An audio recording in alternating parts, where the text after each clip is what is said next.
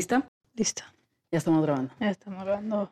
Nuestro capítulo número 15. 15. 15 de terror. Ay, 15 y tercero de terror. Y por fin, último. Y por fin último para Melissa porque sí la veo que la anda sufriendo. Sí, sí, sí, sí. Si vimos que nos tardamos en subir el video fue porque me estaba evitando volver a verlo.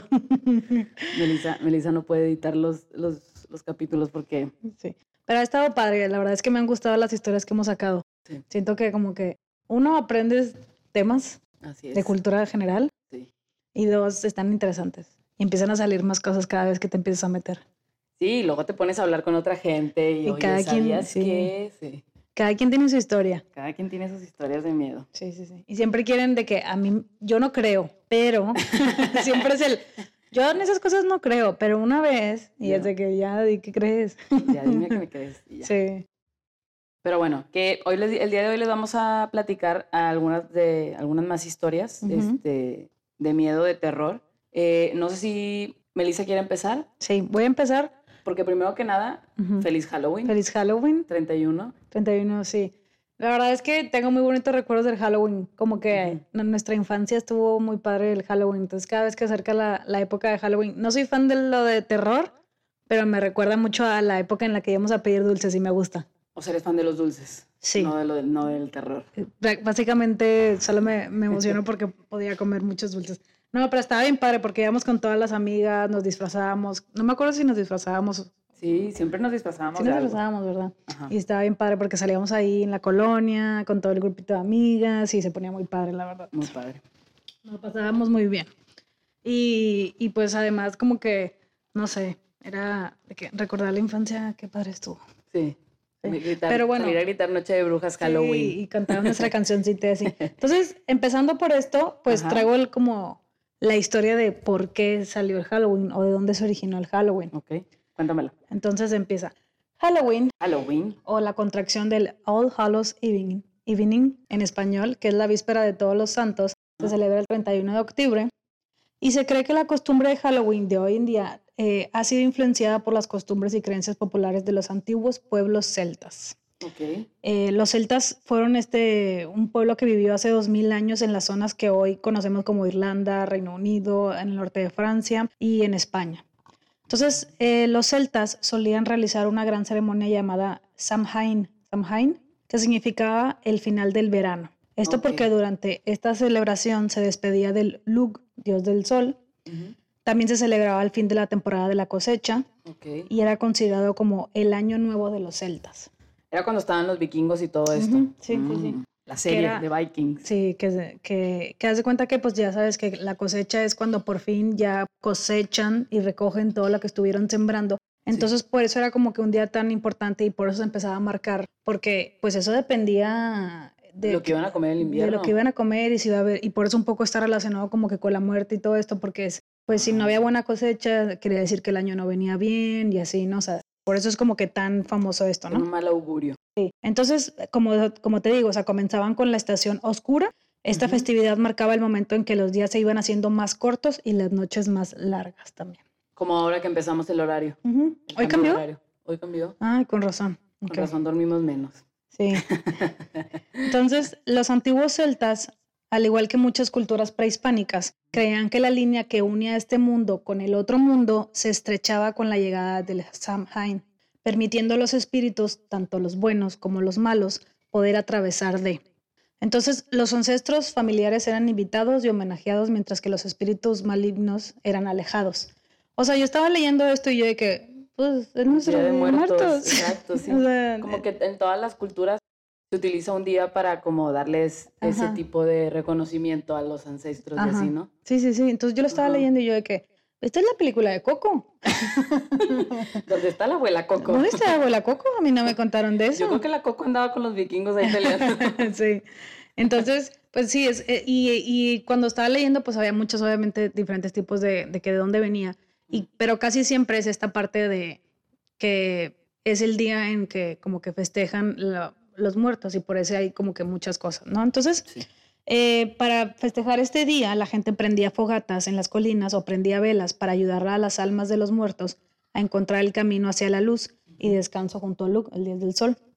Eh, y haz de cuenta que una cosa muy chistosa que salió aquí es que haz de cuenta que al prender las fogatas, pues obviamente se, se queman mosquitos y los mosquitos que se van muriendo atraen murciélagos. Entonces normalmente cuando hay una fogata a- atraían murciélagos y por eso es como que un poquito relacionado también hay que la fogata, el murciélago, Halloween y El cosas. vampiro, el la vampiro. bruja. Exacto, ya ves que tienen muchas como Sí. historias restas, ¿no? Que el COVID, que el vampiro, que desde ahí ya no venía bien. Y bueno, y también eh, utilizaban máscaras y otros disfraces con hechos de pieles de animales para ahuyentar a los espíritus malignos, eh, tratando de adaptar la apariencia de un espíritu. O sea, como que... Estos no eran los skinwalkers o algo así. Que les Eh, decían. Mm, No sé. Entonces, em, sí, se, se ponían trajes de piel para ahuyentar a los espíritus malignos, adoptando la apariencia de un espíritu. O sea, como que trataban de vestirse como ellos para que no lo reconocieran de que, ah, es un espíritu más y así no fueran atacados. O sea, por eso, este, como que se intentaban disfrazar, ¿no?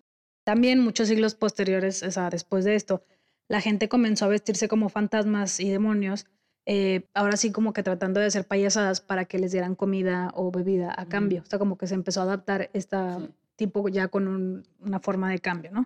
Sí. Eh, esta costumbre se remontó a la Edad Media y cree que su primer antecedente es el primer antecedente del truco o trato, el trick or treat, que es muy famoso, ¿no? En ese, también en esta época, la gente que no tenía dinero, la gente pobre, visitaba las casas de las familias más ricas, o sea, con más dinero, eh, y recibían pasteles llamados pasteles de alma, a cambio de la promesa de que la gente iba a rezar por las almas de los parientes muertos de las personas con dinero. O sea, Ah, ok. O sea, las personas que No tenían comida. dinero hacían este tipo, iban de- a las casas de los ricos a pedir. La tradición era que te daban un pastel. Sí, pastel del alma. Y haz de cuenta que a cambio, supuestamente tú rezabas por el alma de la persona. Era toda esa época en donde estaba mucho lo de la, la, la pe- la penitencia, no, Sí. el purgatorio. El De purgatorio. que reza por la, para que entre tu alma directamente Sí. al cielo y todo esto, ¿no? Cuando pagaban. Cuando pagaban o cuando Ajá. te daban alma y de que, bueno, reza para que. Sí. Entonces, esta práctica fue retomada más tarde por los niños y es lo que te digo, de que ahora, luego ya eran como que por cerveza y así, y, y lo hacían a cambio de dulces. Por cerveza. Bueno, los jóvenes por cerveza. Sí. todavía te- te- no tenían 18. Y entonces con la migración de Europa a Estados Unidos, en Ujú. 1846 fue cuando llegó esta tradición ya al, al continente americano. Y ahorita este, un dato es la segunda festividad que más genera dinero en América, bueno, por lo, por lo menos en Canadá y Estados Unidos, Ujú. Después de Navidad. O sea, es como la, la, festivi- la festividad que las tiendas, que las personas y todo eso gastan muchísimo más presupuesto en la festividad. Casi se llegan a gastar el país como 6 millones de dólares en, en este Sí. día. Es que es mucha decoración. Es mucha, o sea, y no, y esto nada más es en dulces y en, todavía no tomaban en cuenta la decoración, simplemente en dulces Wow. gastan eso. Es Imagínate. demasiado din- Bueno, o sea, para ser pegado a Navidad, sí. Sí, y bueno, ese es como que el origen, viene desde hace mucho y era como que se empieza a relacionar con todo esto de las almas, del disfraz y todo eso. Y en general, como te digo, se va haciendo una mezcla de diferentes festividades de otras culturas que se van juntando y de repente agarran cosas y así. Otra cosa que también mencio- mencionaba es que haz de cuenta que pues eh, la iglesia católica obviamente estaba en contra de, de esta festividad. Entonces como que tratando de que evitar que se fuera como que es para los muertos y así. O sea, para ese lado oscuro, llamaron la, la festividad como el Día de los Santos. Déjame te digo bien el dato, ¿no? Pues el primero de noviembre es el Día de Todos los Santos. Ajá, déjame- Sí, exacto. Ajá. Entonces como que la iglesia le puso este día de que no, no es para eso, va para acá. Tratando de que... Sí. Por eso nosotros estábamos en, igle- en iglesia católica y nunca, Ajá. o sea, no festejabas el día del Halloween, era prohibido. Era de que es por el día el de los- colegio, Ajá, en el La colegio. escuela, sí. Es por el día de, de los, de los santos. Sí, el Día de Muertos. Ajá, el día de El muertos. Día de la cosecha. El día de la cosecha. Sí. De la cosecha. Pues Entonces muy por bien. ahí viene. Súper interesante. ujú, Yo, yo sabía, o sea, yo, yo tenía entendido eso, que era el día de la cosecha, pero no me sabía que, o sea, eso de que iban las personas que no tenían dinero a las casas y pedían de que los comida. pais y todo esto. Muy interesante. Mi, mam- mi mamá me dijo que ella había escuchado una historia que se ponían, que haz de cuenta que la gente mala salía y se pon- quitaba la máscara de los, de los animales, o sea, la cara de los, de los animales se las ponía como máscaras y iba de que a atacarlo. Entonces la gente trataba de como darles comida para de que les cayeran bien, de que no, no me ataques a mí, ve a Ya, atacar al ok. vecino. Entonces les daban de que mucha comida y hacían estas grandes ofrendas y así. Entonces es otra historia que puede ser también por donde Ah, viene o sea, eso está más, eso está más, Sí. que la gente aprovechaba Ajá. para, Sí, sí, de que, dale, de que te estoy dando todo esto, ve y mejor ma- mata al de al lado. ay no, qué triste. Sí. Bueno, qué fuerte, qué miedo. Bueno, Siento que así después de muchos años van, va a empezar de que tradiciones que ahorita pues tenemos este está como la película, la de The Purge, que se ponían una máscara y, van a que, atacar. y que solamente una vez en Sí, la noche sí. pueden hacer lo que quieran, pero sin reglas. Es diferente, pero es parecido. Ujú. Bueno, yo ahora les voy a platicar. Este, pues yo creo que la mayoría de la gente, todos conocemos las películas del Conjuro. Mm. Vamos a hablar un poquito de las películas de terror. ¿Cuántas hay hasta ahorita? Del Conjuro, Ajá. creo que tres. Tres películas. Pero luego aparte meterle la de Anabel, la monja. Estoy un poco, o sea, siento que las he visto dispersas. Hoy las vamos a ver, no te preocupes. Ok. Sí, he visto varias en el cine por culpa tuya. Bueno, ahorita te, vam- ahorita te, Va. voy, a, te voy a platicar. La- las películas del Conjuro están basadas en una pareja, la de los Warren, Ed y Lorraine Warren. Son dos investigadores estadounidenses de fenómenos paranormales. Ed Warren fue un demonólogo reconocido por la Iglesia Católica. Se dedicaba a pintar cuadros, aunque también escribía, por lo que fue autor de varios libros de ciencia ficción. Y Lorraine Warren fue una medium y clarividente y junto con su esposo son- eran dueños del, del Museo del Ocultismo que se encuentra en Connecticut Otra vez ocultismo. ocultismo y esto, es- o sea, si te fijas, por ejemplo, Lorraine pues era medium y clarividente, que quiere decir que como que pues veía auras, espíritus, energías, personas, Ok. todo este tipo de cosas, ¿no? Este, vamos a, pla- a platicar como que el inicio de Lorraine Warren. Yo solo me quedé cuando dijiste que de profesión era de monólogo. Me imaginé el currículum del chavo de que de monólogo. Doy monólogos. Doy monólogos. de monólogo. Bueno, Lorraine se llamaba Lorraine Rita Morán. Rita.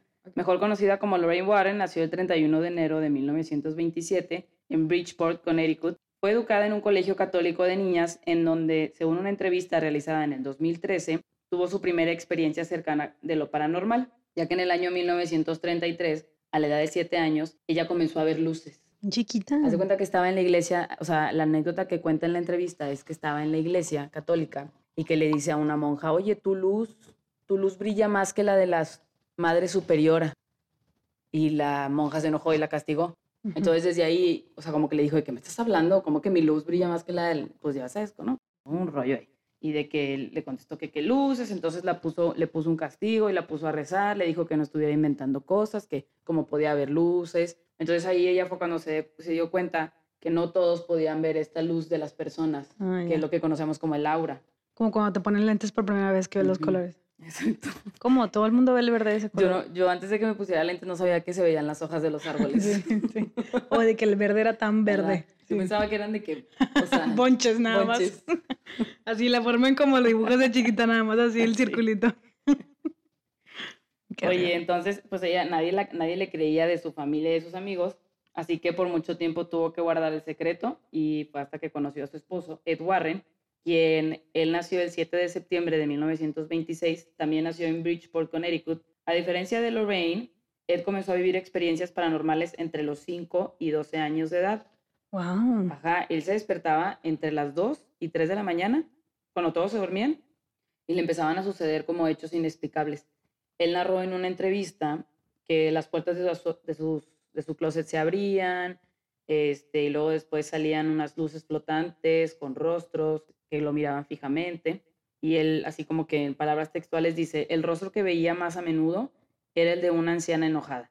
De pronto la habitación se enfriaba al punto de congelarme, se escuchaban pisadas y susurros. A los pocos minutos ya estaba durmiendo en la cama de mis padres. Crecí sin saber qué era aquello. Más chistoso es que se encontraron ellos dos. Sí, dice, desde ese momento él decidió que a lo largo de su vida investigaría la razón de dichos fenómenos. O sea, desde los cinco del año, de los Sí, cinco, ya él cinco sabía. doce, sí, ya él ya veía ese tipo de cosas. O sea, es que a mí lo que me da shock es eso, que se- estas dos personas se encontraron y hasta que ya después se juntaron les dijo, ¿sabes qué? Pues es que si vives en el mismo pueblo y te das cuenta que alguien más ve cosas Mm, como bueno, cierto. que, sí, ¿verdad? Sí. Digo, yo quiero pensar. Ya jódate con ese, él también bebe, bebe con gente el muerta. raro también. Oye, entonces dentro de sus investigaciones más notables está la de la muñeca Annabel, que era la que platicábamos. Dice, de acuerdo a los Warren, en 1968, dos compañeras de piso que eran enfermeras, alegaban que una muñeca, Raggedy Ann, así se llamaban esas, eran como muñecas de trapo con el pelo rojo y así. Ah, sí. Este, Las que tiene cada, en la casa de las abuelitas. las que tienen todas las abuelitas, estaba poseída por el espíritu de una joven niña llamada Annabelle Higgins. Llamaron a los Warren explicándoles que la muñeca se movía por la habitación, tipo Toy Story, ¿verdad? Este, los Warren les explicaron que la muñeca no estaba poseída por ningún espíritu, sino por un ente demoníaco, ya que los espíritus no tienen el poder de poseer objetos. Además les dijeron que la muñeca solo era utilizada como un conducto para llegar a ella. O sea, que el demonio utilizaba la muñeca para después como que entrar al cuerpo de una de ellas, Ah, de una persona. de una persona, sí. O sea, lo usaba como un conducto. Ok, ok. Pero ellos estaban haciendo la investigación, nada más. Sí, o sea, haz de cuenta que las chavas le hablaron a, es- a la pareja y fue de que, oye, pues la muñeca esta, Ujú. ayúdenos, no sabemos qué es. Y mientras estaban haciendo la investigación, pues ellos les dijeron de que es que no es un espíritu de una niña, es un demonio. Este, entonces, así fue que realmente, bueno, las quería poseer, ¿verdad? Dice que actualmente, pues, la muñeca forma parte del museo que tienen ellos o tenían del ocultismo. Este, y sobre este caso es la película de Annabelle, ¿verdad? Mucha gente decía que, pues, que, o sea, mucha gente dice que estos hechos que les pasaron a ellos, pues, son falsos, ¿no? Que como que ellos trataban de fabricarlos, este, se aprovechaban de situaciones, de personas que tenían problemas. Y uno de los casos este, más así que llamaron la atención de esto de que pudiera ser mentira fue, se llama el poltergeist, poltergeist de Enfield. Poltergeist es como, me imagino que es como que la aparición de algún demonio, algo así, ¿no? Dice, a finales de 1977, los Warren investigaron el caso de un pol- poltergeist eh, al norte de Londres, el cual afectó principalmente a una niña de 11 años de edad, Janet, la cual estaba siendo usada por un ente. Ah, ok. O sea, eso es como cuando se te mete el diablo. Ándale. Ok. El poltergeist le vamos a llamar a cuando se te mete Se te mete el un diablo. demonio. El demonio, el demonio. Ujú. Dice, el caso sufrió varias complicaciones debido a la incredibilidad de las pruebas. La historia fue la inspirada para la primera película del Conjuro. Ok. La película en la película, o la historia más bien, narra que en agosto de 1977, Peggy Hodgson, la madre divorciada de, de la niña Janet, de 11 años, Margaret, de 13, Johnny, de 10 y Billy, de 7 años, llamó a la policía una noche para que acudieran a su residencia después de asegurar que en, en su casa se escuchaban como que esta- habían estado pasando cosas muy extrañas. Entonces, que ellos habían como que, que los niños eran los que habían visto de todo esto, ¿no? O sea, la mamá no la había tocado, pero que sus hijos decían que estaban pasando cosas muy extrañas, que se movían, que escuchaban voces, dice que se movían las sillas, este, aparentemente se oían ruidos y golpes procedentes detrás de las paredes. Un agente de policía dijo que vio una silla que se moviera del suelo, estando convencido que nadie la había tocado. O sea, como que eh, vio la silla, se movió y dijo, pues, ¿quién? O sea, pues, no ¿Quién vio vio a esto? nadie, ¿no? ¿Quién lo policía, Mm, de los que fueron a la casa cuando habló la mamá.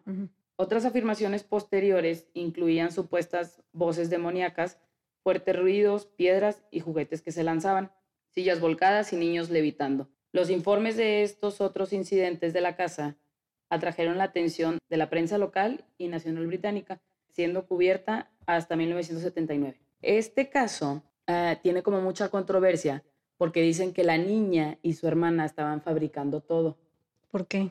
porque pues no sé, pues tenían, no sé, querían llamar la atención. Ok. Hay un video, de hecho, o sea, la película del conjuro, al final te pasan como los videos reales, donde la niña está hablando como que está haciendo la voz de un tipo. Ujú. Supuestamente es, el, es un demonio que está hablando a través de ella. Ah. Y están las grabaciones, este, Reales. sí, reales, digo, lo que pasa en la película.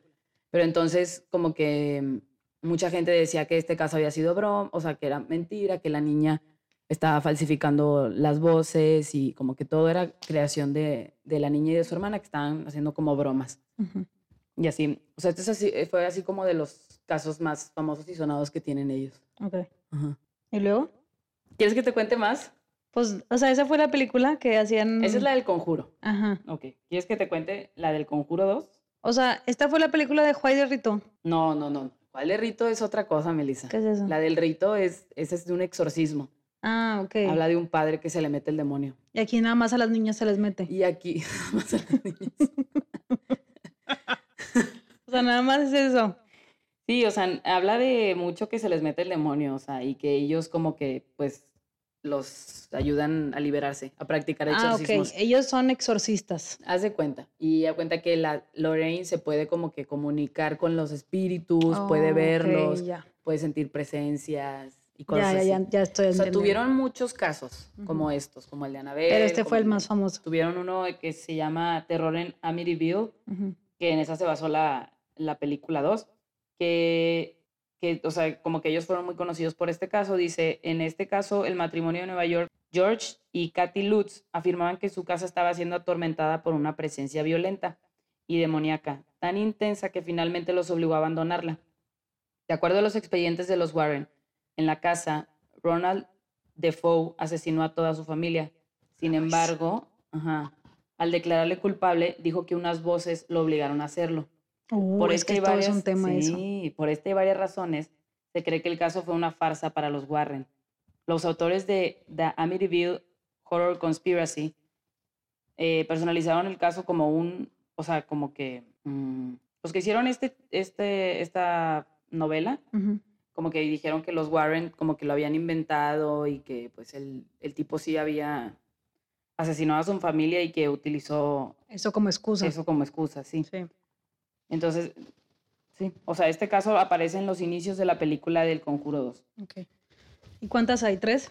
Sí, tres. Tengo entendido que acaba de salir la 3 o a menos que ya sea la 4. Ok, está bien. Pero tienen muchas, o sea, es la del Conjuro y luego Annabelle. Y Con luego razón, siento que no he visto 2, ninguna. Y luego La Monja y luego salió la del Conjuro 3. ¿Y de la monja qué es? La de La Monja es como que, eh, esa no, la verdad no encontré la historia, pero supuestamente como que ella veía una monja. Ah, Ok. Es- Oye, pero luego Anabel se escapó, ¿verdad? Annabelle se escapó. ¿Y ya la, ya encontraron? Como que alguien se la robó más bien, creo. Ah, ya, sí. Sí. Me ahorita que dijiste lo de que Anabel Toy Story. Ya ves que casi todas las de que cosas de terror están basadas en cosas de hechos reales. Siento que el de Toy Story fue de que vamos Sí, a agarrar a Anabel, Pero vamos a hacerlo para niños. pero vamos a hacerlo para Ay, niños. como la, la historia de Rugrats. ¿Qué, ¿Qué es? ¿No, te has, ¿No has escuchado como la leyenda de, de qué se trata Rugrats? No. La caricatura. No. Que supuestamente eh, Angélica. Es, ve a los bebés muertos de toda la familia. Sí. Está cañón. Que, el- Eh. que los niños, o sea, no, nacieron muertos o así. Mm, Entonces que como no tuvo primos y entonces como que los veía muertos. Nadie tuvo hijos, Nadie tuvo hijos más que más Angélica. es Angélica. Por eso. Por eso nunca crecían en la caricatura. es cierto. Digo, la, también la, Sí. la película dura, la, La caricatura. dura tres temporadas, o sea, Sí, pero tampoco pues es como que... Esa es lo que es la conspiración. la Iban a teoría ir de carrera. sí. Ya la arruinamos para. la- luego la volvemos a contar bien. Sí, sí, sí. Sí. Bueno, eh, la verdad es que muy buena historia. Creo que, o sea, la estabas contando, no he visto ninguna, no he visto ninguna de la de Conjuro, entonces era como tratando de Sí, entender. o sea, ellos se dedicaban a eso, Ah, a ya. como encontrar casos de posesiones demoníacas. Ya, como la- les llegaban solos. Como la que fuimos a ver de eh, con Tom Hanks, ¿Cuál? eh, Ángeles y Demonios. Ah, bueno, pero esta es otra cosa. O sea, siento que esto es como más teórico, o sea, porque ellos no son padres, entonces no pueden cambiar Sí, el tema. Ángeles y demonios se trataba más bien como que estaban haciendo algo en el Vaticano. Ajá, nada que ver, ¿verdad? Ajá, nada que ver. No era nada de estoy- demonios y así. estoy Estas bien eran confundida de películas. reales. Estos sí eran sacerdotes reales. Estoy bien confundida de películas. Está bien. ¿Qué me vas a bueno, ahora? ahora sí, va. Entonces, como estábamos diciendo, es común que en la cultura popular muchas películas sean inspiradas eh, por hechos reales, ¿verdad? Más, Así es. más que nada, hechos reales que ocurrieron en los 50. En los 50. Así. Está muy raro, pero en esos años como que hubo una racha de, de asesinos en serie. ¿no? Entonces, el día de hoy vamos a conocer la historia de Ed Gein. Ed, Ed Gein. Ujú. Uno de los asesinos Repitan conmigo. Repitan conmigo como el episodio pasado, de 18 veces yo diciendo Ed Perugia, Guerrilla. Perugia. Ed Gein, uno de los asesinos más tristemente célebres de la historia criminal de Estados Unidos, también como no- conocido como el carnicero de Plainfield, Wisconsin. Su caso inspiró muchos de los personajes más conocidos eh, en películas y, y libros de terror de los años 60, 70 y 90. Por ejemplo, la de Norman Bates, la, la de Psycho de Alfred Hit- Hitchcock, Hitchcock. Hitchcock, ujú. Leatherface, la de la masacre de Texas. La de Buffalo Bill, El silencio de los inocentes, por alguna parte, no sé por qué. Y A lo mejor también se los comí. sí, también se los Bueno, comía. vamos a ver qué Pero dice. bueno, entonces Primero vamos a empezar a conocer un poco de los antecedentes para comprender de dónde vino el, el LED. Okay, el- Porque un dato es que los asesinos, como el 70%, tienen en común que el, porque fueron asesinos fue por la forma en la que los criaron, no Sí. tanto por como genética. Entonces, este, pues ya ves que muchas veces de que, ay, el- su papá era y es de que no, o sea, si tú tienes una mala crianza, puede ser que estés creando Sí. un monstruo. Entonces nos vamos a trasladar a Wisconsin. Entonces empezamos por el papá de Ed. El papá de Ed se llamaba George, quedó huérfano a los ocho años y fue de, o sea, de profesión era un herrero, pero decían que siempre lo veían que traía como que esta tragedia o como que siempre estaba triste o algo, ¿no? Algo le Eh, perturbaba. Sí, era alcohólico, era flojo, era abusivo de las, de las mujeres, o sea, mm, joyita, ¿no? Y la mamá se llamaba Augusta. Augusto. Augusta. Te juro que estaba escuchando el podcast y no lo podía tomar en serio yo, porque se llama Augusta. O sea, no, esto no lo hace buena historia. Era una alemana y con un alto grado de fanatismo religioso, con fuertes convicciones y despreciaba a los hombres y consideraba que las mujeres eran solamente un objeto de pecado. Entonces, o sea, era una mujer muy disciplinada, muy estricto, o sea, imagínate. Ok, O sea, ella se la vivía sufriendo por todas sus Sí, creencias. sí, desde los hombres los odiaba, las mujeres todas estábamos cometiendo pecado. Entonces, como te digo, era la fórmula perfecta para crear un monstruito, o sea, el señor un alcohólico golpeador, la mujer una fanática de la religiosa estricta, o sea, Sí. es lo que te digo, negativo, negativo en- la vida no hace positivo, en la vida positivo. hace negativo, negativo hace mm, Negativo. más negativo, Más ¿no? negativo. Entonces estos dos se conocen y se casan en 1899. Ujú. Él la golpeaba, la cacheteaba, la trataba mal. O sea, ella rezaba, le rezaba a Dios de que, enfrente de él, de que por favor Dios, mátalo. O sea, mal, ¿no? Pero bueno, este, así era y deciden tener un, juntarse y hacer una familia. Entonces tienen a su primer hijo llamado Henry, pero ella quería que fuera niña, o sea, porque detestaba a los hombres, ¿no? Entonces decidieron volver a intentarlo y en Ujú. 1906 nace Ed. Ed. Entonces ella se siente traicionada por Dios porque pues Sí. también era hombre, o sea, Pobrecita. y le había pedido fielmente a Dios que, que, era, que fuera hombre, o sea, que ella le rezaba. Entonces ya van tres cosas por las que le reza a Dios y no se lo coincide. que matara, que tuvieran mu- mujeres. Entonces eh, Augusta dijo, no, estos dos niños van a ser diferentes a los demás hombres. Entonces los empezó a apartar de todos los niños por miedo a que le contagiaran sus pecados. Entonces a Ed y a su hermano Henry, pues les impidió crear relaciones sociales con más niños de su edad, lo que provocaría que estos dos se volvieran niños muy aislados, este, muy como que tímidos, muy ra- raros, ¿no? Sí, antisociales. Entonces estos, este se, se metió mucho al- de que a, a los libros, a, a los cómics, a leer relatos de miedo, o sea, a la gente que está escuchando este podcast, básicamente. y además dicen que era un niño muy sentimental, este típico niño que llora por cualquier cosa, ¿verdad? Ajá. O sea, de que ya, de que tú no sé qué, ya está llorando. el niño, O sea, era muy sentimental. Era muy sentimental, Ok. lo cual obviamente fue el, el objetivo perfecto para el bullying y para Sí. que todo el mundo se estuviera burlando de él. Pobrecita. Y además se le quedaba viendo a las niñas así como que como con, con mirada fuerte, obscura, de que observando, ¿no? Entonces obviamente Sí. todas las niñas le tenían miedo y después, mucho tiempo después, dicen las niñas que, de que, que les daba como, cuando sientes una mirada rara, de que te están observando en, en mal, Sentían mala vibra. mala vibra, mal de ojo, ¿no? Entonces, pues desde chiquitos tuvieron una educación basada en castigos, en falta de amor, en, en todo eso. Dice, Sí. cuenta años después que una vez eh, su mamá le pidió que fuera por pan. Entonces que en el camino se le perdieron las monedas Ay, no. y que dijo, "Ay, ya vale madre". y Pobre, que ya me dio cosita, pero des- no. pero no. Después de Ajá. llorar mucho tiempo, pues regresó a, a su casa. Obviamente su mamá le metió la regañiza de su Sí. vida y que le dice, eres un niño espantoso, solo una madre te podría querer. Y ahí empiezan los issues. desde ahí. Y, yo, Sí. y, y lo que estaba escuchando es que dice, de seguro la madre se refería en tercera persona, o sea, ni siquiera ella, de que, pues tú... Pero bueno, eh, entonces todo esto fue provocando un sentimiento como de amor-odio, como que muy difícil de gestionar, él no entendía, ¿no?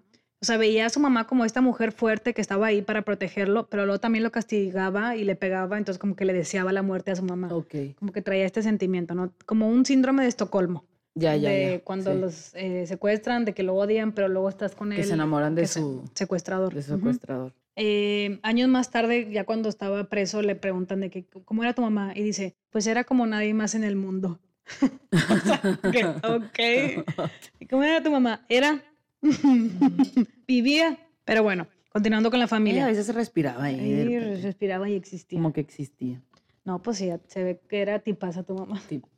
Como Continuando, su familia decide abrir una tienda de barrotes. Ujú. Entonces, a los 10 años, eh, contradictorio a lo que pudiera parecer, Ed le tenía mucho miedo a la sangre y a las matanzas y a los sacrificios de los animales, ¿no? O sea, No, eh, pues como vivían en un pueblo, era muy típico todo esto de la ganadería y es obvio que estás viendo mucha, mucha muerte, ¿no? Eh, y quedó muy marcado cuando una vez de, pues, de adolescente presenció a escondidas a través del cristal de la puerta del matadero de la tienda que tenían, cómo sus padres sostenían a un cerdo por las patas mientras, eh, mientras la mamá agarraba un largo y afilado cuchillo, lo abría por el vientre y le sacaba todos Sí, los, ajá, sí. como matan, perdón, iba a decir todo el- proceso. Mi ingeniero en alimentos salió. Entonces agarran de la pata derecha, tienen que abrirlo. Este, entonces obviamente él quedó marcadísimo de por vida. Es una imagen, déjame te digo en lo personal, que no se te olvida. O sea, a él le llamó la atención y por eso se asomó. No, como que se asomó, él no le gustaban esas cosas. Qué raro. Ajá, Porque pero una de las, una de las causas o cosas que, que dicen que te indican que puede ser una persona asesina es cuando de niños les gustan incendiar cosas, Ujú. matan animales y la otra no me acuerdo. sí, yo tampoco. Pero no, o sea, él al revés, él le daba mucho miedo. O sea, incluso se quedó tan marcado por esa imagen de cómo estaban viendo el, Wow. eh, el- la muerte de este cerdito. Y es que también el- cuando lo matan los cerditos, pobrecitos. sí, es- pobrecitos, pero continuemos. Ok. Ya no hablemos de la muerte de los animales. Luego les enseño todo el proceso de cómo es. Adelante con las imágenes, Joaquín. no. Entonces, en 1914, la familia decidió comprar una granja afuera de, del- de Plainfield. Eh, era una granja que estaba alejada de todo, sola. El vecino que tenían más cercano estaba a dos kilómetros, o sea, muy, muy lejos, ¿no? Entonces, esto no le ayudó a él para empezar a hacer sus... Pues no, Lo alejas más. sus- sí, sí, sí. Entonces, en 1940 fallece su papá. Por Y- fin. Sí, pero el papá no aportaba nada. Por fin la mamá pudo. Sí, Por gracias. fin le hizo caso. Sí, o sea, ya, pero dicen que no X, aportaba sí, nada, ¿no? de que era un alcohólico, no trabajaba, o sea, la Ajá. mamá era la que movía el pandero. Entonces no aportaron nada ni lo sintieron. Ni, a ese dice que no fue nada en su vida, ¿no? Ok. Entonces los hermanos Ginn tuvieron que encargar- encargarse de traer dinero a la casa. Ok. Entonces, pues empezaron a ser un poquito más cercanos los hermanos, pero la cosa se puso tensa cuando Henry, el otro hermano, como que empezó a observar la relación de dependencia que tenía em, Ed con su mamá, o sea, como que era evidente que tenía un complejo de Edipo, como que Sí. eh, algo estaba pasando entre su mamá y el raro. Entonces Ed no dudaba nada de lo de su mamá, él vivía feliz con cómo estaba la situación con su mamá y entonces Henry empieza como que a le empieza a cuestionar cosas sobre su mamá, de que no se te parece raro que haga esto, etcétera, etcétera, estoy preocupado por ti, que cómo ves esto, ¿no? Entonces, em, O sea, como que la mamá de Ed hacía muchas cosas malas, pero él no las cuestionaba. Él pensaba que todo era bueno. O sea, y que era por Henry, amor. Como el... Ajá, ujú, sí. que era por amor, y Henry sí, dijo de que esto está Esto raro. mal. Entonces dice que en una de estas pláticas en las cuales Henry trató como que de hacerle entender a Ed que estaba mal, eh, pues fallece. Mm, ok. Entonces platica Ed que en 1944, mientras ayudaban a apagar un fuego en su propiedad, eh, se separaron para cada quien tratar de apagar de diferente parte y que después ya no lo vio. Ok, O sea, sí. falleció Qué de raro. asfixia. Muy raro. De asfixia. Sí, entonces lo- la policía tuvo algo de sospecha hacia él porque cuando fueron a ver el asesinato, eh, lo llevó, él los llevó directamente a donde estaba el cuerpo. De que, oye, ¿me, me ayudan a encontrar a mi, mi hermano? Es que se murió. De que, ah, mira, aquí está. Mm, Ya, qué llegamos. raro. Sí, qué Mm. raro, ¿no? Y cuando llegaron, él tenía moretones y golpes en la cabeza, pero no tenía signos de haber sido como que Ok, afectado por las asfixiado. llamas. Ajá. Ah, Y raro, de ¿no? humo. Entonces como que lo de- le cuestionaron un poco a él de que cómo pasó esto, qué pasó. Y lo único que dijo él fue, es gracioso cómo funcionan las cosas a veces. Era un hombre de pocas palabras al parecer. Entonces ya no pudieron determinar que hubiera sido él el asesino ni nada, ni No, si o sea, así quedó. Así quedó. Además, algo muy importante de esta historia es que nadie pensaba que él podría ser un asesino. O sea, por su personalidad tan tímida, tan rara, o sea, como que decían, pues no creo que se atreva a matar a alguien. Ok. O sea, como que no era candidato, ¿no? Sí. Poco después, Augusta sufrió un ataque al corazón. Ok. O sea, le dio un infarto a la mamá. Y Ed la cuidó, la cuidó devotamente hasta su muerte un año después. O sea, todo un año la estuvo él cuidando y, y, y ya sabes, ¿no? Sí, Esto sí, me sí. recuerda un poco a la de, la de, ¿qué película que cuida a su mamá así muy, que la tiene escondida Ah, en su cuarto? De es Bates Motel, ¿verdad? Sí, está muerta. No, es la de. Ay, ahorita, ahorita les digo, Ujú. ahorita me acuerdo. Pero bueno, entonces cuidó a. Augusta todo un año.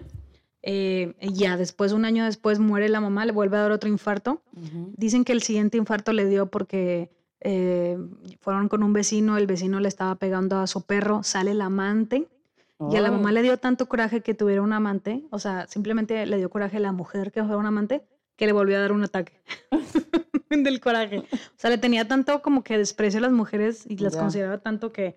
Pero bueno, em, tras lo sucedido, él cerró con llave la habitación de su mamá, conservándola intacta tal y como ella la había dejado, y empezó a realizar diferentes trabajos para, para sus vecinos, y ya. O sea, se dedicó como que a la granjita y a diferentes trabajos, ¿no? Entonces, la muerte de su mamá significó un gran, como que golpe para por fin terminar de, de moldear la personalidad de Ed, lo que sería como el detonante para que ya se vuelva un asesino. Ya, ya, ya. Entonces, tenía dos motivos claros, dicen los expertos que él tenía dos motivos claros eh, para ser un asesino. El primero, quería mantener la voluntad, le quería mantener viva la idea o la ilusión de que su madre seguía con vida y en casa. Y el segundo, la obsesión por el género, fe- por el, por el, fe- el género femenino, productos de años de represión y castigos que la mamá le había proporcionado. Entonces, esos dos eran los como que grandes motivos que, que hicieron, Sí. que lo formaron para ser un asesino. Un ¿no? asesino. Entonces, su primer asesinato. El 8 de diciembre de 1954, un granjero del pueblo llamado Seym- Seymour entró al bar del pueblo y encontró solo, solo, a pesar de estar la puerta abierta y las luces encendidas. Al ver que nadie salió a atenderle, indagó un poquito más por la estancia y encontró un cartucho calibre 32 junto a un rastro de sangre seca que empezaba justo detrás de la barra y conducía hasta más atrás de la puerta. Entonces, el rastro de sangre seca conducía hasta el estacionamiento detrás del local donde siempre estaba el carro estacionado de la dueña Mary. Y ahí estaba, todavía en su sitio habitual. Y que el río de sangre per- se perdía junto a las marcas de un neumático recién hechas en la nieve. Ok. Como que alguien había agarrado el cuerpo y ya se lo había Y llevado. se lo llevó. Lo Entonces, arrastró. Sí, la noticia acerca de la desaparición de Mary causó un gran impacto en el pequeño, en el pequeño pueblo de Plainfield y se dispersó por todos los pueblos de alrededor. Pero nadie sabía qué había pasado, hasta que una persona recordó haber visto a Ed sentado solo al fondo de la barra del bar y él y haz de cuenta que también recordaban los vecinos que cuando estaban en estas pláticas de que ya qué le pasó a Mary y Sí. así, este Ed bromeaba frecuentemente diciendo, no ha desaparecido, de hecho ahorita mismo está en mi granja, pero como que entre broma y broma, Entre broma y broma, la Ujú. verdad se asoma. Pero ninguno de estos comentarios alarmaron nunca a nadie, pues lo atribuían a otra muestra más del comportamiento raro de este. O sea, como que nadie lo creía capaz. Sí, de que ya sabes, el raro de la El granja. raro, sí. Ajá, de que el de la Ah. mamá. Ya me acordé de la película. ¿Cómo se llama? Es la de psicosis, la de Psycho. Ándale, él. Sí, sí, sí. Sí, sí, sí. Sí, sí. Ok. Bueno, entonces, el 16 de noviembre de 1957, cuando ya el caso empezaba a quedar en el olvido, Ed asesinó a la dueña de una ferretería Bernice, disparándole un tiro en la cabeza con un rifle de caza, de la misma manera que tres años antes había matado a Mary. Ok. Entonces arrastró el cuerpo hasta la parte trasera del local, cargándolo en su camioneta y llevándoselo de ahí. Pero esta vez cometió un error. Ed había entrado con la excusa de comprar eh, anticongelante para su camioneta y la señora se alcanzó a poner su nombre como registro de última ya, compra. ok. O sea, sí lo anotó, que él había sido el último. Sí, el que había entrado ahí. Entonces llegaron a la... la Llegaron, evidencia. Sí, llegaron mientras eh, pues llegaron a arrestarlo y se lo llevaron y otros policías fueron a registrar, a registrar su casa. Y lo primero que entraron, lo que vieron al entrar a su granja, pues ya sabes que las granjas tienen como este gran, ¿Techo? no, cuarto de ¿Cuarto? herramientas y Ah, ya, todas esas cosas, sí. ¿no? Y haz de cuenta que lo primero que encontraron fue el cadáver de una mujer colgada boca abajo de unas poleas, decapitado y abierto por la mitad. Ay, no, como la, como el cerdo, la Como el vaca cerdo. esta. Ujú. Y haz de cuenta que pues también empezó Por eso le decían el carnicero. Sí. Y bueno, también encontraron la cabeza en otro lado y así. Entonces empezaron a inspeccionar la granja y empezaron como que a encontrar diferentes cosas. Encontraron cráneos de humanos, eh, algunos cráneos enteros, algunos cráneos cortados a la mitad como si fueran unas eh, cazuelas. Encontraron... O sea, encontraron un chorro de, cuerpos. Pero ahí te va. Encontraron máscaras hechas con piel humana eh, como con máscaras que, que, decoraban la habitación de él, encontraron sillas y varias prendas de vestir con piel humana. O sea, todo hecho con, como confeccionada de manera de las pieles. Ah. Entonces había una casa con una caja con huesos humanos dentro y en la cocina. Estilista él. Sí, estilista. Estilista. como la película del oso. que salen con sus pieles. También voy a tener que buscar el nombre de esa película, a ver. ahorita la mencionamos. Ahorita que la encuentres la mencionamos. Sí. Entonces también hallaron la cabeza de Mari, eh, o sea, de la que acaba, de la que había matado hace tres años, y encontraron el corazón en una olla, cocinándolo de Berenice, hirviendo, una, una olla, ¿no? Y haz de cuenta que abrieron la, el cuarto de donde estaba la mamá y estaba intacta, sellada, estaba sellado con tablones, pero estaba intacta desde cuando había fallecido. Ya cuando estaba en la cárcel, Ed admitió que muchas veces sentía la necesidad de ir al cementerio, desenterrar los cadáveres de las mujeres que le recordaban a su mamá, o sea, eran conocidos de ella y le recordaban a su mamá, y se los llevaba a veces cuerpos enteros o a veces nada más se llevaba simplemente partes que les interesaba tener, ¿no? Entonces aquí va lo que platicábamos. También reconoció que muchas noches oía la voz de su mamá antes de dormirse y que de alguna manera ella era la que le insistaba a matar. O sea, entonces, de acuerdo a la clasificación de asesinos de Holmes, este sería un asesino de tipo visionario. O sea, aquel que mata movido por un trastorno mental evidente. Este trastorno provoca que a quien le padece una ruptura de la realidad y, y, tenga delirios y alucinaciones, la mayoría de veces son auditivas, entonces cumplen las órdenes de lo que les está diciendo de matar a una persona o de que ir. Entonces suelen reunir unas características comunes entre ellas que son estos. Em, estos mandatos suelen provenir de seres de otro mundo o del mismo diablo, pero también de seres que por una razón u otra han ejercido un gran dominio sobre los asesinos. No, o sea, del pobre, o sea, la mamá lo, lo rompió. Sí, entonces hay un gran elemento o gran eh, cosa de importancia en esta historia, y es que el propósito de, al matar a aquellas mujeres y desenterrar los cuerpos de las que estaban en el saneamiento, en el, cementerio, eh, pues era, el objetivo era revivir a su madre, o sea, no era el único objetivo revivir a su madre, sino que también él quería convertirse en ella. Ya. Eh, entonces, la confortación de amor que sentía con los sentimientos de ira y frustraciones por negarle el contacto con mujeres, mezclados con un desarrollo sexual tardío y anómalo, causaron que al morir Augusta, Ed diera rienda suelta a fantasear con la transexualidad. Entonces, estas ideaciones de cambio de sexo y de admiración por la muerte fue lo que llevó a Ed a confeccionar todas aquellas prendas de vestir con la piel de sus víctimas y haz de cuenta que muchas noches se enfundaba en sus trajes y se paseaba por la casa imitando gestos y voz de Augusta, comportándose como si continuara viva, sentándose en su, en su silla o así, o sea, fingiendo ser la mamá. Hay muchos asesinos que hacían esto. que, se ponían que la ropa. Que hacían esto, que, que hay uno, no sé si la película esta de Mind Hunter, hablan de uno que se llamaba Ed Kemper, pero no sé si es el, no, no creo que sea el mismo, porque él hacía lo mismo, se ponía zapatos de mujeres y se mandaba a hacer y se vestía de mujer y mataba a mujeres y era por un trastorno que traía por su mamá. Es lo que te digo, los dejan. Entonces, eh, los psicólogos del hospital donde fue internado dictaminaron que padecía un trastorno emocional que le llevaba a comportarse de forma irracional, combinado con periodos de lucidez en donde durante él, cuando ya estaba lúcido, sí sentía remordimiento por los crímenes que había, que había hecho, ¿no? Entonces, pues ya Ed eh, lo ingresaron a un manicomio en 1954 por tiempo indefinido. Obviamente decisión que no le gustó a, la a los familiares, como que no, pues ya mátenlo, pero no. Entonces pedían que fuera como que un juicio de que iba a pasar, nunca, nunca, nunca tuvieron un juicio. Eh, entonces se de cuenta que él en el, cuando ya estaba en el manicomio se empezó a portar muy bien, era como el recluso perfecto. y todo bueno, que sí es ese. Todo bueno, de que era amigo de todos y así. Entonces pidió que le redujeran la, le redujeran la, la condena. Entonces, el caso que llevaba, el juez que llevaba el caso solicitó que le practicaran otro ensayo para ver si había mejorado, pero ya en el segundo ensayo ya salió que no, o sea, que todo estaba haciendo parte estaba manipulando a la gente. Y ya, eh, Ed murió por insuficiencia respiratoria en 1984 en el hospital geriátrico para enfermos mentales. Mm. Entonces, de la vida de Ed podemos extraer ciertas conclusiones acerca de los factores de riesgo que conducen a una vida criminal al extremo de ser catalogados como asesinos. Ok. Uno, la procedencia de un hogar disfuncional con una historia familiar de desatención parental, abuso de alcohol y malos tratos, entre otros. Este fue el primer componente que posibilitó el desarrollo de su personalidad psicópata, psicópata y violenta. Ese es el uno. sí.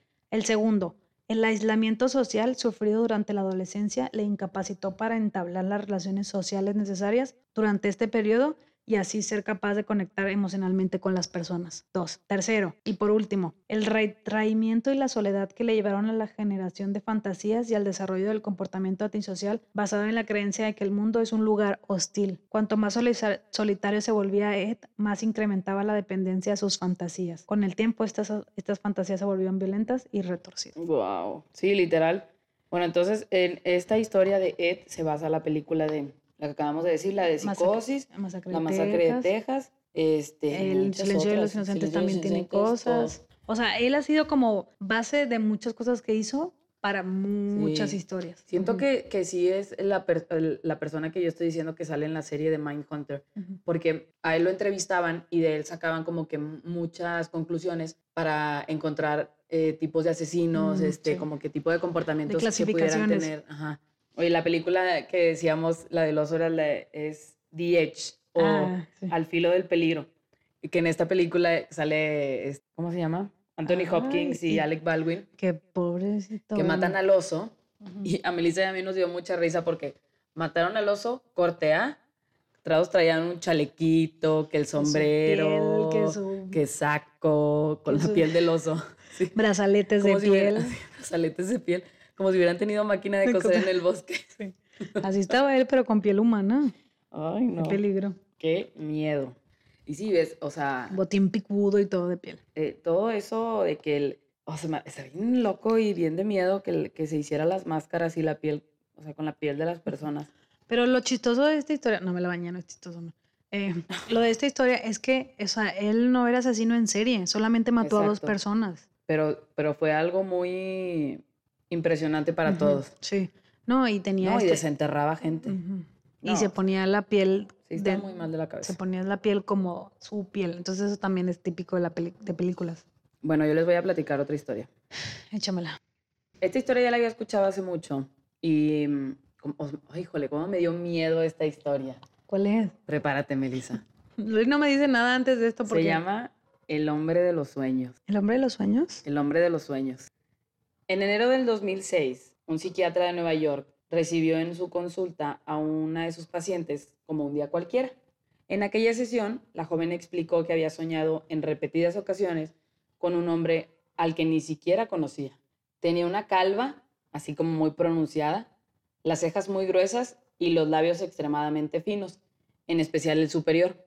Mientras oía la descripción, el psicólogo, el psiquiatra, empezó a dibujar el retrato en una hoja. Sin darle importancia, pues lo puso sobre la mesa. Y ya, ¿no? Dice, las cosas cambiaron cuando en sus siguientes consultas, dos pacientes más aseguraron haber visto al mismo hombre en sus sueños. No es cierto. Así es. El psiquiatra decidió hacer copias del dibujo y enviarlo a varios compañeros de su profesión a lo largo del país. Meses después, vieron que el número de personas que había soñado con él no paraban de aumentar y optaron por crear una página web en la que se registraran todas sus apariciones. Los profesionistas... Estos pasaban hechos de la vida Los real. psiquiatras, sí, Melissa. Los psiquiatras descubrieron que el misterioso hombre se había colado en los sueños de cerca de 2.000 personas. No es cierto. 2.000 personas. Sus apariciones, entre comillas, son de lo más raras. Uno de los pacientes aseguró haberlo visto disfrazado de Santa Claus. Otro dijo que se había enamorado de él cuando lo vio. Este, una tercera persona aseguró que cuando sueña con él, siempre sueña que está volando y él está al lado de él. Este, pero que nunca habla esta persona. El fenómeno ha dado a pie a múltiples teorías conspirativas. Una de ellas señala que el intruso es una persona real que tiene la habilidad de interrumpir este, en Los sueños. como si viviera en otra dimensión, ¿no? Así bien raro. Otra incluso afirma que se trata de un proyecto oculto de los gobiernos para controlar la vida de los ciudadanos. La hipótesis más científica, sin embargo, indica que este rostro forma parte de la conciencia común. O sea, como que es, es algo que, Ya tienes impregnado. que ya tienes impregnado, como que de, como si fuera un resumen de todas las caras de las personas que ves en tu vida y como que tu, tu, subconsciente o no sé, en tu mente lo, lo inventas a esta persona. Y, o sea, eso fue lo único que pudieron sacar. O sea, nadie sabe el porqué de esta situación. ¿Y sigue habiendo gente que lo sigue soñando? Pues yo no sé. O sea, ¿Cuándo hasta fue el esto? momento, esto fue en el 2006. Acaba de ser. Se registraron 2.000 2000. personas que vieron la misma persona. Debería ser algo más conocido esta Oye, historia. y te viene, es, es que sí es conocido. Mm. Y te voy a poner el dibujo ahí en Instagram, te lo voy a enseñar. Está, está de miedo. Eso de los sueños está cañones. O sea, Sí. de que muchas veces ¿A dónde vas ¿a cuando dónde sueñas? vas? ¿A dónde te vas? ¿Qué haces? ¿Tu mente dónde está? Ya ves que hay mucha gente que dice que puede, que puede controlar lo que hacen los sueños. Y puede entrar a que hace a dimensiones, como nos platicaban nuestras, amigas. sí. Que según yo me pasaban, nos soñábamos cosas raras o según tú soñabas cosas raras. Según yo soñaba cosas raras. Pero no. Pero que oye. ella nos platicaba que en su sueño, que hay mucha gente que coincide que llegan a un pasillo Ah, sí. Sí, sí, sí. y que dicen que cuando llegas a ese pasillo en tus sueños es porque estás como que entrando al- a las dimensiones, como que puedes cambiar de dimensión, algo así entendí. Pues es lo, es lo mismo. O sea, si mucha gente Sí. puede ver a esta persona. Imagínate que te lo topes ahí. ajá. Hombre, qué miedo. Y luego también muchas veces me da mucha de que cuando sueñas algo y al día, o de que cuando sueñas a alguien que no has visto, que no hablas y de repente el día siguiente te hablan. Ay, sí. O de que una noticia de que soñé esto y al día siguiente Sí. de que sí. sí. De que, "Fua, ¿cómo? Los sueños son algo muy... Sí, muy extraño. Muy es todo un extraño. tema los sueños. sí. Yo la verdad es que me acuerdo a veces de mis sueños, casi nunca me acuerdo qué sueño. Y, o sea, es raro que me acuerda. sí. Yo, yo, yo normalmente sí me acuerdo, pero la- también hay como, o sea, hay veces que no. O sea, y es más común de que si estoy viendo una serie o si estoy conviviendo Sí. con alguien, de que no sueñe con ellos o que, Que sueñe con, la eso, serie. sí. Y ahí me acuerda, pero si no, es, es raro que sueñe, siento. Sí.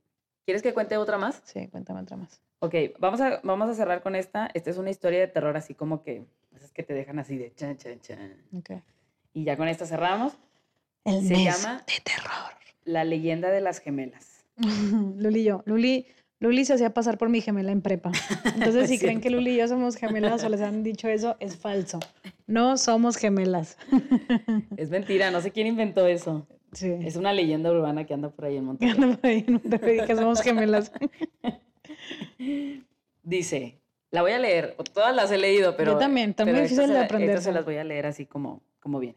Les preparó el almuerzo y salieron a la calle apresuradas. Ay. Como cada día, llevaba a sus hijas gemelas al colegio. Una señora, ¿verdad? Obviamente. Caminaban tarareando una canción y agarradas de la mano cuando el teléfono sonó desde el bolso de la madre. Era del trabajo. Respondió rápidamente y su, in- y su interlocutor le pidió que acudiera de inmediato a la oficina. O sea, su jefe le pidió que fuera de inmediato a la oficina. Había ocurrido algo grave, así que decidió que las niñas continuaran caminando solas hacia el colegio ya que ellas ya conocían bien el camino, les dio un beso en la frente y emprendió ella de ida a su, a su, al- a su trabajo, ¿no? Que Dios te cuide y que bien. Sí, solo les dio 20 pesos. ¿Esto qué año fue? No, perdón. Solo dio 20 pesos. Solo dio 20 pasos. ya no va a dar miedo. Perdón, que ya. No, Perdón. yo la regué. Solo dio Bueno, 20 entonces, pasos. la señora solo dio 20 pasos a sus espaldas cuando voltea la cabeza. Espérense, es que me perdí. Me da mucha risa que depende de qué año hubiera sido muy relevante 20 Sí, pesos. si 20 es pesos, ahorita, claro. pues no les alcanza nada. Oye, bueno, entonces ella les solo dio 20 pasos y a sus espaldas el ruido de un fuerte golpe, siguió de un frenazo, hizo que volteara la cabeza con una expresión de horror en el rostro. Los cuerpos de sus dos pequeñas estaban tirados, inmóviles, abajo de un camión. Todavía estaban agarradas de la mano las niñas. La mujer se sumió en una profunda depresión, de la que consiguió salir de nuevo con un embarazo. Por ironía del destino, También. Esperaba dos niñas gemelas. Cuando dio a luz, el asombroso parecido con sus hijas fallecidas sorprendió aún más. Aún más de a un vecino. O sea, como que todo el mundo las veía y era de que, ay, están igualitas a, tu- a tus hijas que fallecieron, ¿no? Ujú. Iba a decir a las originales, pero me arrepentí. las OG. Ay. A medida que las niñas crecieron, la madre se volvió más y aún más protectora. Pues imagínate, o sea, el Sí, miedo. no. el miedo de que las pudiera volver a perder, pues era muy grande. Entonces, un día cuando las llevaba al colegio, este, como que las niñas se adelantaron y empezaron a correr enfrente de la mamá. y en eso la mamá nada más las jaló de la mano este, y les dijo, entre sollozos desconsolados, o sea, mientras lloraba la mamá así como con desesperación, su madre le rogó que no cruzara nunca sin su permiso. Y las niñas le dijeron, no pensábamos en hacerlo, ya nos atropellaron una vez, mamá, no volverá a ocurrir. Desde entonces, algunas personas que pasan por ahí juran escuchar eh, gritos de niñas y risas y que la radio cambia como que de, de frecuencia. Por esa zona. Chan, chan, chan. Sí. O sea, reencarnaron. O sea, las niñas reencarnaron y sabían que ya se habían muerto en ese mismo crucero, al ir al mismo colegio. Eso está cañón. Eso está cañón. Sí, pero ¿por qué le dirían eso? Bueno, si es no? una historia de terror, ¿verdad? O sea, no sabemos si, fue, si es verdad, si es mentira. Sí, no. Pero bueno, Yo, yo traía de la de la huérfana. ¿Tú sabes la de la huérfana? de la huérfana, pues es de la vida, esa sí es de la vida real. Sí. Me recordó a eso un poco, de que como que, el- que le diga algo de vos. Que, Pero pues, bueno, la historia de la huérfana es de una señora que se hacía pasar por niña. Sí, estaba escuchando la historia y era eso, era, haz de cuenta que pues esta familia que adopta una niña, un dato súper curioso es que tenían un hijo mayor, que el hijo es un niño pródigo, pródigo, prodigio, Pero digo, súper inteligente, así, de que dicen que va a ganar un premio Nobel, etcétera, etcétera. Entonces adoptan a esta niña, a esta familia, la verdad es que no me sé ni los nombres, nada más lo estoy Sí. diciendo así, y que haz de cuenta que pues la, la niña supuestamente venía de, no se me fue el nombre. De Rusia. Sí, de Rusia, pero que no sabía hablar nada de ruso, entonces como Ok. que estaba raro desde Estaba rara ahí. la- o sea, la ya. adoptaron de Rusia, pero no sabía hablar ruso. Ajá, de Ucrania, perdón, de la- Ucrania. de Ucrania. Entonces como que empezaban a salir muchas cosas raras, pero que una vez, o sea, empezó algo a notar algo porque la mamá tenía un Ujú. kinder. Ok. Entonces que dice que empezó a notar cosas raras, ya sabes, de Sí. que la niña de repente caminaba y de que, ay, mira, ya sabe caminar, qué raro. Y de que de repente decía palabras muy rimbombantes de una niña de seis años y como que en el caso. Pero que una vez estaban en el kinder y ya terminan el kinder y dice que voltea a ver a la, a la hija Ajá. y que, y que la hija le dice, ay, no sé cómo haces esto, de que no sé cómo aguantas esto, pero como, como tía, o sea, como Ok, señora, de que sí. ca- ga- cansada de los huercos, de que, ay, no sé cómo haces esto. Entonces desde ahí fue como, o sea, como que empezaron a salir varias cosas ahí, que era de que, pero me imaginé la situación de ella, de que se, se le salió el verdadero yo, de que, "Ay, Ajá. Estos huercos. ¿Cómo los aguantas? me las aguantas. O sea, Y- en la película te ponen que la niña se enamora del señor y que quiere matar a la mamá. Y... Eh. Ay, no, no, no. Está muy buena, ¿no? Y qué miedo que sí es de la vida real. sí. Exacto, o sea, que luego la llevó con el doctor y que señora, esta niña no tiene seis años, de Sí, esta no. señora... esta es un- ya, ya pasó la pubertad, ya está en adolescencia. Sí, pero que, y, y luego sí los terminó envenenando y se dieron cuenta, ¿no? Creo que sí. Ujú. Habrá que ver la película. Sí, Pero, muy bueno, buena. ya con eso terminamos nuestro mes de terror. Melissa va a ser feliz. Ya, ya, o sea, era un martirio tener que leer estas historias, porque sí Yo soy bien feliz. miedosa, sí soy bien miedosa. Sí, sí, O miedosa. sea, si era de que lo evitaba y lo pasaba de que, sí, ya voy a investigar qué temas. Sí, Y estos días he sentido muchas presencias Sí. en la casa. Maldita. Yo creo que es porque pues estamos leyendo todo esto. Sí, pero ya que se acabe este, pues, vienen cosas más alegres, Vienen más cosas más divertidas, más, juegos, más dinámicas. Muchas Ya. gracias este, por escucharnos. Compártanos, véanos en Sí. YouTube, díganles a sus amigos. Sí, acuérdense que ya están en YouTube los, los episodios. También pues en Por si Spotify dices, están todos. También les quiero ver. También quiero ver a ver qué hacen. Si se equivocaron. Si se equivocaron, sí, porque en YouTube ni editamos. Ahí va directo. Qué flujera editarlo. Ay, No pero bueno, muchas gracias. Este, síganos en Instagram. Síganos en coméntenos, Instagram. díganos, cuéntenos sus historias. Ustedes tienen sueños extraños. Si han soñado con este hombre, Sí, que vamos, a, vamos a poner, poner la vamos a imagen. poner la imagen. Este, nos interesaría saber mucho. Y pues es todo. Todo. Nos vemos en el siguiente capítulo. Bye.